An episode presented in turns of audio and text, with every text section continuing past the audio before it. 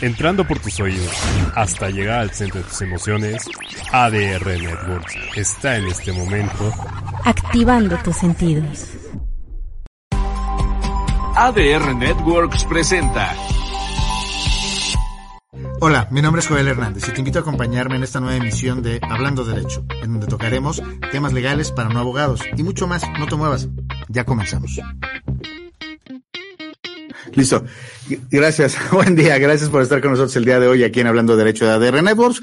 El tema de hoy para algo, algo más, eh, eh, en, algo actual, pero que al final es algo sumamente viejo, algo que, que se da con habitualidad y que tenemos que hacer algo para cambiarlo. Es por eso que siempre tratando de tener un especialista, tratando de dar respuestas lo más claras posibles a ellos, pues bueno, el tema es violencia familiar y para eso tenemos a Miguel Ángel Velázquez López. Él es neuro eh, psicólogo especialista en familia y pareja, digo, un pequeño síntesis curricular es psicoterapeuta familiar y de parejas con la especialidad de niños y adolescentes. Es director de la Clínica Psique, director y fundador de la Sociedad de Reestructuralismo Sistémico y ha participado en varios programas de radio y televisión, así como publicado en algunas revistas de México y también por internet. Muchas gracias, Miguel Ángel, por estar aquí con nosotros el día de hoy. Hola, no, al contrario, muchas gracias por la invitación.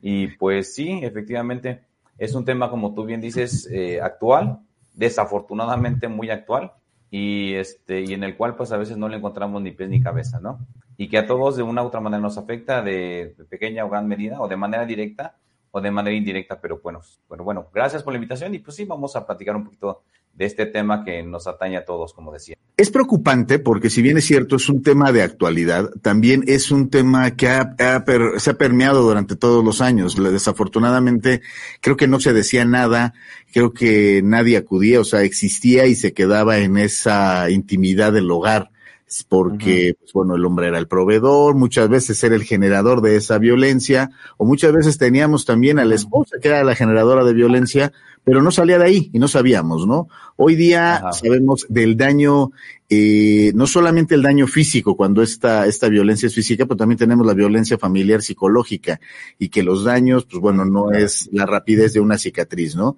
¿Qué nos puedes decir al respecto? Claro, creo que e, esto siempre ha existido, ¿no? Y tal vez podríamos decir que antes existía más que ahora. Ahora por lo menos ya estamos conscientes de que existe, pero sucede que anteriormente, digamos, nuestras abuelitas, nuestros, eh, tíos, es más, nuestros mismos padres lo vivieron y sin embargo para ellos era como algo natural, como algo normal, como algo que se tenía que ver. O sea, por ejemplo, la violencia con los niños pues era algo pues, normal. O sea, en las escuelas se, le pega, se les permitía pegarle a los niños. Eh, es más, eh, todo, todo el mundo le podía pegar a los niños en aquel entonces, ¿no? Y, y no se veía como algo raro ni como algo fuera de lo común. Eh, tal vez a partir de que ya entendemos que estos problemas se van, a, se van haciendo más fuertes, entonces ahí es donde tenemos ya eh, la voz para poder alzarlo, ¿no? Ajá. Pero en el, perdón que te interrumpa, en el entendido que el día de hoy tenemos esa voz. El día de hoy eh, sí eh, prácticamente estamos creando niños emperador, o sea, en el, en el tenor de que son niños consentidos y que casi casi los tocas eh, y tienes el problema encima o prácticamente con esa distorsión de hay violencia, hay violencia familiar, porque casi casi, no sé, paralizaste a la mujer que se te iba a ir encima, o, hay, o, la parte inversa, y entonces ya se da esa violencia, ¿no? A mí me ha tocado muchas veces que, oye, licenciado, es que voy a interponer una denuncia, este, por violencia, y cuando le decía, oye, ¿cuál violencia? O sea, ¿qué te hizo? Porque ni siquiera te alzó la voz, o sea, no puedo hablar de una violencia psicológica, pero ¿cómo, cómo la vamos a, a a distinguir, vamos, o sea, con tantos canales de información que hoy día tenemos? Eh, claro, es, es muy complejo, mira, realmente esto se está volviendo cada vez más complejo porque entendamos, a lo primero vamos a entender eh, eh, qué es violencia, ¿sí? O sea, violencia intrafamiliar, violencia dentro de la familia significa. Es decir, que se está violentando, que, que, algo que está más o menos estable, de repente explota y pasamos de 0 a 10 eh, en, menos de un minuto, ¿no? Y empezamos a agredir, a agraviar a la otra persona, ya sea de manera física o de manera psicológica. Eh, hacemos que la persona eh, no pueda responder a esta situación, ¿no? Y ya sea que utilizamos, repito, palabras, utilizamos golpes o utilizamos chantajes o utilizamos muchas veces el, dinero, eh, hay muchas maneras de llegar a ese estado violento, pero lo que describe en la psicología violencia es cuando una persona prácticamente de cero pasa a 100, como un auto de carreras, ¿no? En menos de un minuto, o sea, pum, y eso es una manera intimidatoria, precisamente para que la otra persona no pueda responder. Ahora, eh, entendamos algo, lo sabemos los psicólogos claramente, ¿no?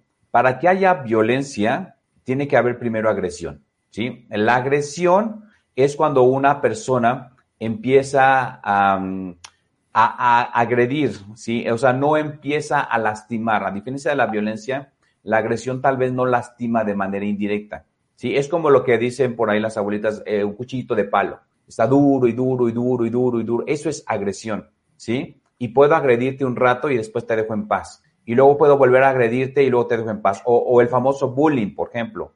El bullying muchas veces es más agresivo que violento, porque no, porque no agrede físicamente, sino psicológicamente, ¿sí? Entonces, para que haya violencia tiene que haber habido agresión primero. Para que haya agresión, tiene que haber habido enojo primero.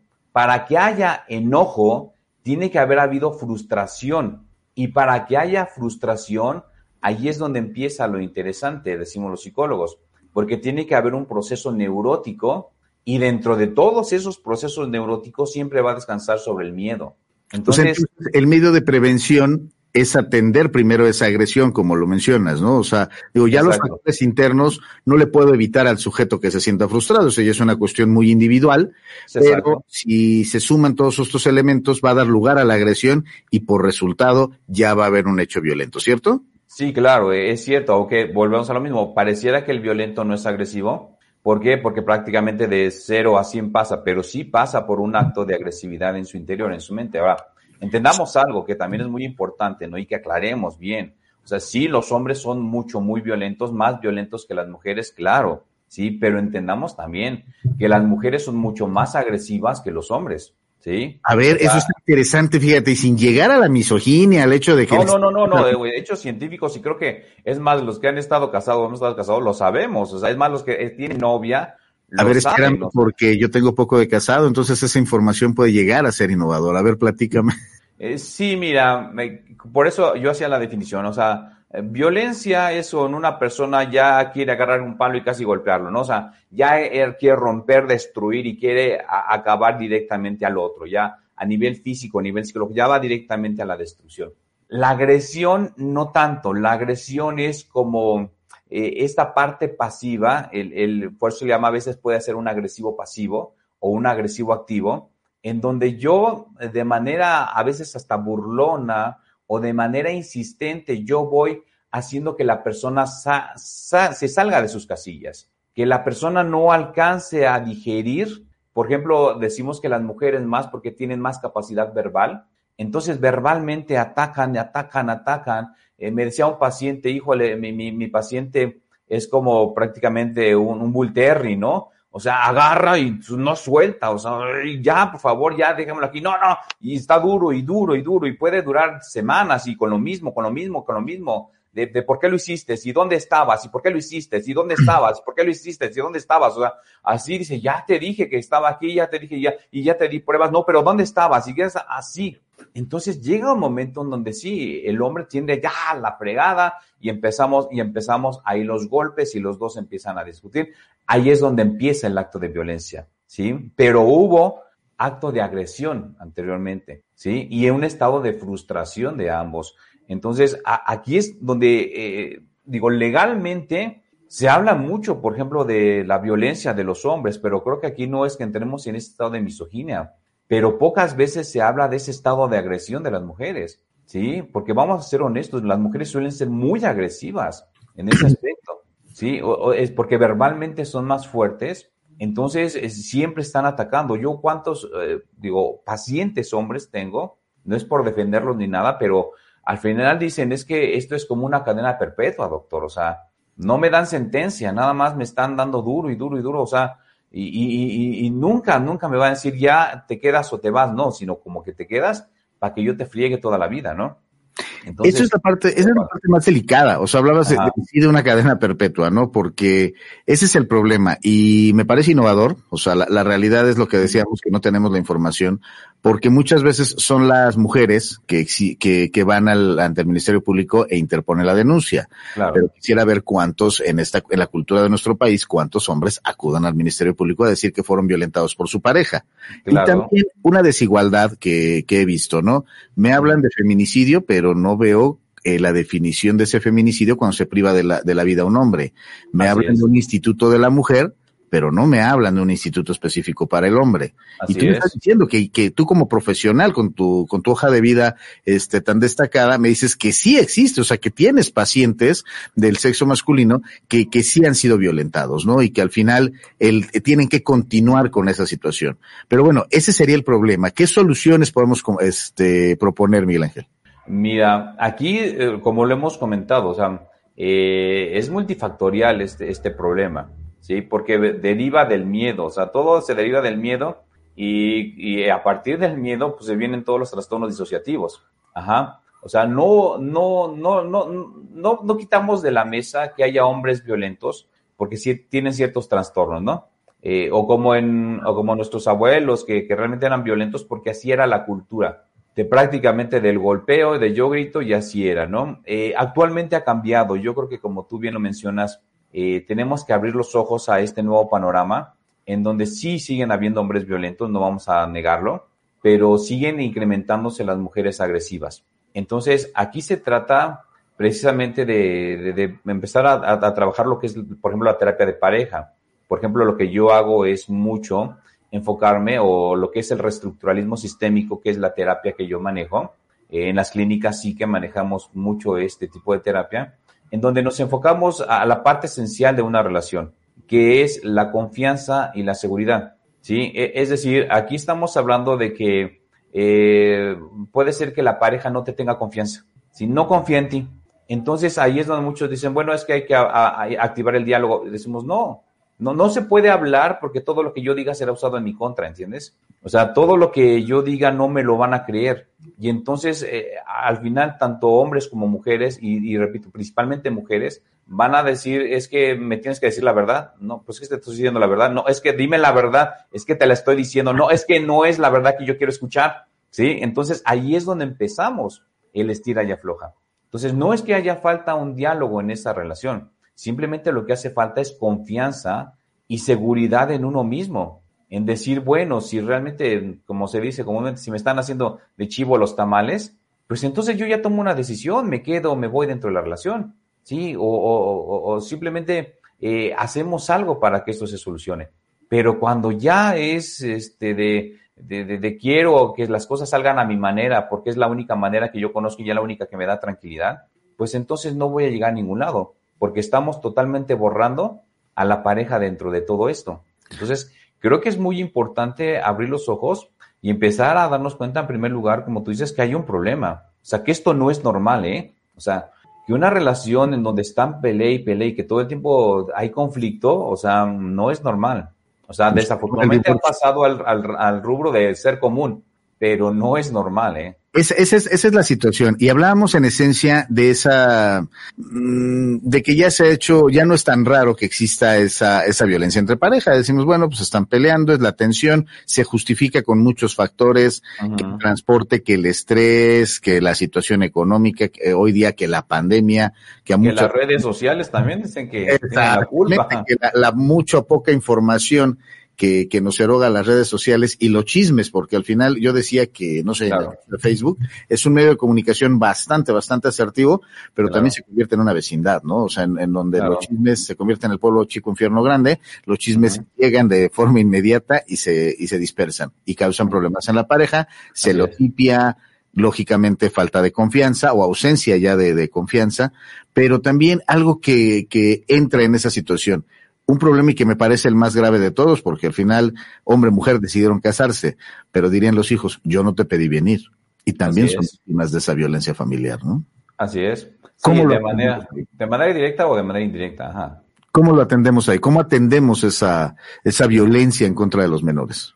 Ay, mira, realmente los menores o los hijos, eh, diríamos los psicólogos, no, no, no, requiere un hijo, requiere que le pongan atención, que le pongan ciertas reglas. Uno, eh, cuando es pequeño requiere jugar. Dos, y tercero, requiere de generar un vínculo social afectivo, ¿sí? Eh, un niño, digámoslo así, no es muy complicado. Con que le demos un vínculo, con que le pongamos reglas y con lo que pongamos a jugar, con eso es un niño sano. Un adolescente necesita reglas y necesita un vínculo, ya no necesita tanto jugar, ¿sí? Porque está desarrollando su libertad. Entonces, eh, el problema es que si los padres, ¿sí? O la familia en general donde se está viviendo no le va a proveer eso, entonces vamos a integrar desafortunadamente a los chicos dentro del problema, ¿sí? Y tal vez eh, en un momento son nada más de manera pasiva, es decir, los hijos nada más están viendo cómo se pelean los padres, o cómo se pelean los tíos, o cómo se pelean todos y nada más mueven los ojos y no hacen nada, ¿sí? Pero ya después entrando en la adolescencia o en la preadolescencia, ahí es donde ellos también desafortunadamente ya intervienen ¿sí? Tanto para bien como para mal. El punto es que se están involucrando y luego también resulta que hay muchos hijos que son como medio amarranavajas, dicen por ahí, ¿no? Entonces ya ah, toman parte de un lado o toman parte de otro y ahí es donde empieza a haber también problemas. Desafortunadamente me ha tocado ver tristemente eh, cómo papás se pelean con sus hijos, ¿no? Con sus hijos varones eh, o las mamás con sus hijas también, cómo llegan a golpearse. Entonces, eh, esta parte es la que tendríamos que mm. evitar, cómo precisamente ahí interviniendo, hacer una intervención de esto lo que requiere, primero, como te lo decía, es, es verlo de fondo y la otra es pues terapia, al final de cuentas, o sea, eh, no hay otra manera de, que decirle, pues échenle ganas, hablen, eh, no, porque estamos hablando, estamos hablando del factor más básico que es el miedo. Y dentro del miedo, eh, el miedo, recordemos que, que realmente no existe el miedo. El miedo es un pensamiento anticipatorio al dolor. O sea, yo estoy pensando que algo me va a doler. Entonces, como sé que algo me va a doler, trato de controlarlo, que es ahí donde hablamos de la neurosis. Quiero controlar todo a mi manera porque si no, se me sale de control y no puedo con ello. Entonces, cuando ya cada quien quiere hacer su propio control dentro de la familia, dentro de la relación, ahí es donde empezamos a, a brotar los problemas. ¿Por qué? Porque entonces estoy perdiendo mi individualidad. Entonces ahí es donde va a haber los choques. Por eso decíamos que cuando los hijos ya son adolescentes, va a haber más choques todavía, porque ellos ya están buscando su individualidad, pero no saben cómo integrarse dentro del núcleo social. Entonces, eh, podríamos decir, bueno, pues con diálogo, platíquenlo, pero volvemos a lo mismo, es un círculo vicioso. Desafortunadamente, la violencia intrafamiliar ya es un sistema viciado, ya es un sistema sucio ya es muy complicado decir cómo voy a limpiar esa agua si todo el tiempo le está cayendo agua sucia. ¿Sí? Ay, qué difícil. Sí, muy difícil. Es, muy complicado, porque es multifactorial, bueno, es, no es un factor, no es como decían, es que es por falta de dinero, no, porque eso se da en todas las escalas. Es que es por falta de oportunidades, no, porque eso te, se puede dar hasta en la clase media. Y, es que es por falta de amor, pues no, nada de eso. Y te interrumpo un segundito, porque ahí hablamos de que se da en, toda, en todas las esferas. Ahorita tengo que ir un corte, pero quiero dejar la pregunta al aire. Decían las abuelas, una nalgada a tiempo. ¿Esa nalgada será, la, será violencia?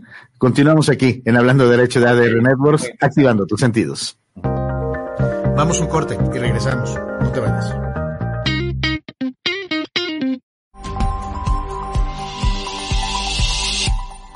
Hola, nosotros somos Ramón Martínez y César Alcántara y te invitamos todos los jueves en punto de las 4 de la tarde en tu programa De la muerte a la vida con temas espirituales que te fortalecerán en tu crecimiento a la madurez espiritual por ADR Networks y ADR Wellness. Activando, tus, sentidos. No faltes. Te esperamos.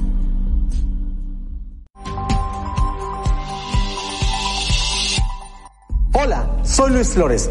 Te espero todos los viernes en punto de las 9 de la noche, tiempo del centro de México, en mi programa Momentos de Espiritualidad, donde platicaremos sobre temas como ángeles, sanaciones, seres de luz y demás temas tan interesantes. ¿En donde En ADN Wellness, activando tus sentidos y tu espíritu.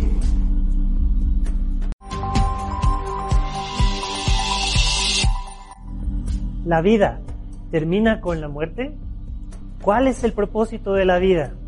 Mi alma, ¿qué necesita para evolucionar? Te esperamos en nuestro programa Respuestas para el Alma.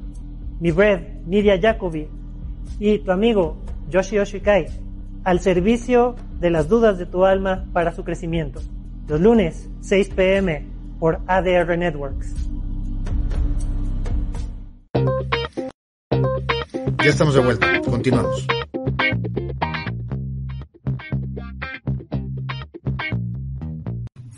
Gracias. Gracias por continuar con nosotros aquí en Hablando de Derecho de ADR Networks. Ah. Seguimos, Miguel Ángel, y te decía, esa frase, esa frase que se convertía en hechos, ¿eh? O sea, que decían una largadita tiempo y es la solución. ¿Eso será violencia? Porque sí, casi casi te tareas al niño y te dice él prácticamente de cosas, ¿eh? no, es que sí es violencia, desafortunadamente sí es un acto violento, porque al final de cuentas no está corrigiendo absolutamente nada. O sea, de lo que se está tratando de hacer es algo que llamamos en psicología un condicionamiento operante, ¿no? Es decir, el niño hace algo que no está aceptado por el entorno, entonces se le da un, golpe que es un estado eh, de, eh, que es un estado de dolor para que su cerebro relacione el dolor con lo que acaba de hacer. Y así la próxima vez que lo quiera volver a hacer, se acuerde del dolor y no lo vuelva a hacer. Eh, algo que decía un gran psicólogo Skinner, decía, sí, pero se va a tener que estar reforzando todo el tiempo, porque hay una, ahora lo conocemos como desensibilización neuronal. Es decir, el cerebro tiende a, olvidar, ¿sí? Entonces, aunque, aunque suceda de esta manera, o sea, en primer lugar tendría que ser en el momento en el que el chico lo está haciendo, para darle ahí su, su golpe, para que lo relacione y luego tal vez hasta explicarle lo que hizo y por qué se le está pegando, ¿sí? Esa es una. Y dos, tendríamos que estarlo reforzando constantemente. ¿Sí? Ahora, el problema cuál es que eso también es un condicionamiento. ¿Sí? Que el niño, ya una vez que está condicionado, va a ser adolescente y va a llegar a ser adulto. Entonces, el problema del condicionamiento es que no se quita. ¿Sí? Ya una vez que está bien reforzado y una vez que empieza en un, en un estado de, de adultez, el propio adulto empieza a reforzarse esa conducta entonces va a ser una persona insegura, miedosa o agresiva también. Entonces, porque tiene miedo. Entonces, muchos de esos niños que fueron eh, golpeados o fueron corregidos con algadas, pues ahora resulta ser que son niños violentos, son adultos violentos, son personas violentas. O sea, muchos hombres violentos fueron eh, educados de esa manera. Entonces, eh, sí, definitivamente no es la opción, porque lejos de corregir, está generando adultos violentos y, personas agresivas. Entonces, eh, ¿Indefectiblemente? ¿Perdón? Indefectiblemente, o sea, entonces me voy a la teoría de que el hijo de alcohólico va a ser alcohólico, luego entonces si establecí violencia en contra del niño, va a ser un adulto violento o violentado. En el caso del alcoholismo, sabemos que el alcoholismo es, es una enfermedad que recae en la ansiedad. O sea, aquí también sabemos que la ansiedad es miedo, ¿sí? Y en, en, este caso es que el cerebro es maravilloso, ¿sí? O sea, al final de cuentas, eh, una manera de quitarme yo mi miedo es por medio de, dopamina, ¿sí? En este caso, el alcohol me provoca dopamina, y entonces me quita el miedo y entonces es repetitivo. Entonces sí hay un factor en donde sí el niño constantemente, ya cuando crece, si genera mucha ansiedad, pues va a buscar el alcohol como un remedio, ¿no? En la otra parte, eh, si por ejemplo es violentado el niño, eh, sí tiende a ser muy violento o tiende a ser muy inseguro que al final va a terminar siendo violento o por lo menos agresivo. Ajá. Porque es un condicionamiento al final. O sea, es como lo que pasó con Will Smith, ¿sí? Entendamos. Y creo que es el más claro ejemplo de violencia intrafamiliar. Todo el mundo sabe cómo Will Smith y su esposa pues, se pelean, pero hasta, se dan hasta con el sartén, ¿sí? Entonces, al final de cuentas, ahí se da un condicionamiento, en donde la esposa se siente agraviada en el programa y automáticamente le suelta el condicionamiento, lo voltea a mirar a Will Smith y sabe que si él no hace algo, llegando a la casa, pues le toca a él también, ¿no? Entonces, y sí, lo sabemos los psicólogos, o sea, fue un condicionamiento operante eso que se dio. Ajá, y entonces ahí es donde él tiene que hacer un acto de violencia, porque si no, pues van a hacer un acto de violencia con él.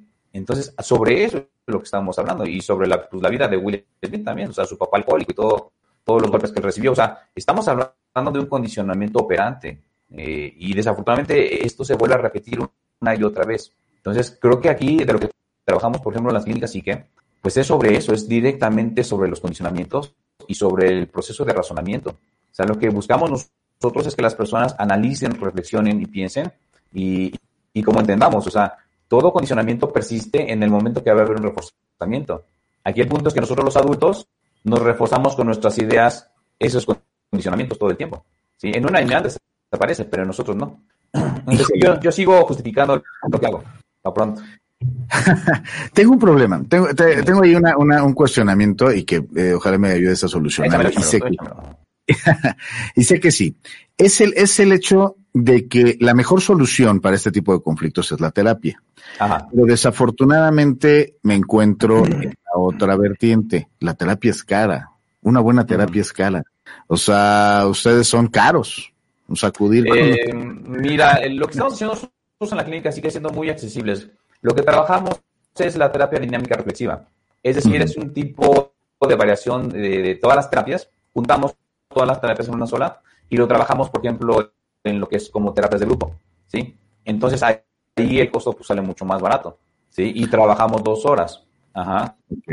Entonces ahí es donde realmente eh, se puede avanzar más, porque nos- nosotros hacemos como digamos un ambiente, eh, ambiente, ambiente ficticio que llamamos, ¿no? O un ambiente controlado, en donde nosotros hacemos como un entorno, como una familia controlada, en donde vamos interactuando de manera en donde el psicólogo va controlando todo lo que está sucediendo dentro de ello, ¿sí?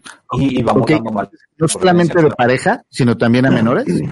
Sí, sí, sí, en pareja, en familia, eh, y de manera individual, que lo más recomendable en muchos de estos casos es de manera individual. ¿Por qué? Porque al final de cuentas es una relación viciada. Eh, eh, ¿A qué me refiero, relación viciada? Que ya nos condicionamos. O sea, la, pareja grita, el otro contesta, el otro manotea, el otro empieza a gritar más, el otro rompe cosas, el otro llora, el otro pide perdón, y otra vez seguimos a lo mismo. ¿Sí? Entonces, y, al- y- eso sucede constantemente. A eso le llamamos condicionamiento. O sea, ya la otra persona, con que, como, como decíamos con Will Smith, ya nada más la pareja tuvo que tocarle la pierna, mirarlo a los ojos y ya sabe lo que tiene que hacer. ¿Sí? O sea, automáticamente es esa parte. Ajá. Se, se, se cambia la persona. Entonces, por eso tratamos de separarlos y decimos, no, tú vas a entrar a otro ambiente, ¿sí? Para que tú veas cómo están reaccionando otros y tú veas cómo puedes reaccionar tú ante otra alternativa. Entonces, porque estamos hablando de lo que llamamos marcos referenciales y marcos contextuales. El de dónde vienen estas ideas y cómo es que tú te estás reforzando esas ideas que tienes, ¿sí? Porque tenemos que cambiar totalmente lo que es la frustración. Allí es donde atacamos todos los actos de violencia, desde la frustración y la neurosis, pero principalmente la frustración. O sea, la persona está frustrada y muchas veces eh, llegan actos violentos o agresivos porque está frustrado, porque me lo dicen. Es que mi pareja no me escucha o mi pareja no me entiende. Es que ya le dije de mil formas y lo sigue haciendo, ¿sí?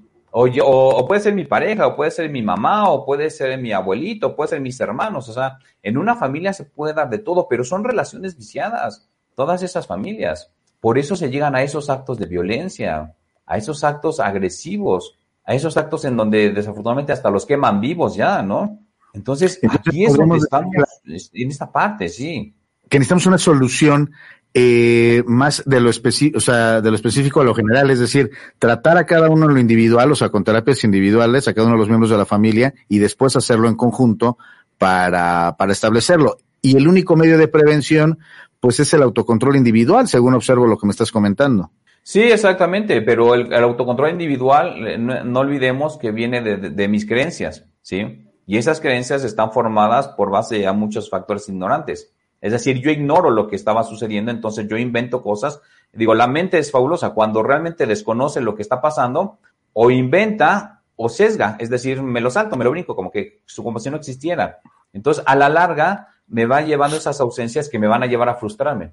A la hora de aplicar mis creencias a la realidad, pues me frustro, porque simplemente es que no, no, no, no coincide lo que yo pienso con lo que estoy viviendo. Entonces ahí es cuando le digo, no, es que tienes que ser de esta manera. O sea, ¿por qué no entiendes? Yo ya te dije cómo tienes que hacerlo y no lo haces. O sea, ¿qué quieres? No, pues ¿qué quieres tú? No, pues ¿qué quieres? Entonces vamos, vamos a darle. Y si le, empiezan a darse. ¿Sí? O sea, así Ok. comienzan. O sea, porque No, son es- la- es- esa que la hiciste me pareció esta pelea de banqueta, pero cuántas veces se da así en la, en, en la casa, ¿no? Exacto, En- exacto. Sí, digo, lo vemos en la calle y tengo muchos videos de eso. Pero en la casa, en la casa, como, como tú dices, como está oscurito, como está ahí guardado, pues ahí se dan más de estos, ¿no? Desafortunadamente. Qué interesante, qué interesante, Miguel Ángel. Y los, y la parte de solución que nos planteas, esa parte de quitarnos el estigma de que la terapia es cara y que existen opciones como las de ustedes, pero para acceder a ellas, ¿me ayudarías con tus redes sociales? Ah, claro que sí, mira, me puede encontrar en Facebook como Clínica Psique, sí, totalmente, sí, este, o contactar al WhatsApp por medio de, de mi teléfono que es el 55 7400-7968, ¿sí? O en la página de internet, que también son clínicas psique, así clínicas, clínicaspsique.com, así nada más. Psique con P, P-S-I. PSI. Perfecto. Miguel Ángel, ¿algo más que agregar? No, nada, pues gracias por invitarme. Yo qué más quisiera decirles que pues que le echen ganas y que pues lean un libro o que vean unos documentales, unos, no sé, unos videos en YouTube y con eso se van a estar del otro lado, que me gustaría eso, pero vamos a darle una solución. Digo, en primer lugar, yo creo que no olvidar algo, siempre digo los pacientes, somos adultos, por favor, ¿sí? Y vamos a tratarnos como adultos y vamos a pensar como adultos. Y entonces vamos a buscar una solución real a problemas reales y decirles que de verdad esto no es normal, ¿sí? Ha caído en lo común, pero no es normal y no porque nuestros abuelos hayan vivido esto y no porque muchos hayan vivido esta situación significa que tenemos que seguir aceptándola, ¿sí? O sea, es, este, la familia es, es la base de la sociedad, es la base de verdad de nuestra salud mental y si no empezamos a hacer algo con esto, definitivamente vamos a terminar muy mal, ¿sí? O nunca vamos a- a terminar nada, que es lo peor de todo. Y se va a reflejar en la sociedad. Miguel Ángel, muchísimas, muchísimas gracias por estar el día de hoy con nosotros. Te agradezco mucho y recibe un cordial abrazo. Muchas gracias. Igualmente, gracias, gracias. Muchas gracias. Gracias a todos ustedes. Nos vemos el siguiente martes aquí en Hablando Derecho de ADR Networks. Pues ya casi termina la semana. Disfrutemos lo que resta. Buen día. Nos vemos la próxima semana, en punto de las 9 horas, en Hablando Derecho, donde tocaremos diversos temas, temas legales para no abogados. Entrando por tus oídos hasta llegar al centro de tus emociones, ADR Networks está en este momento Activando tus sentidos.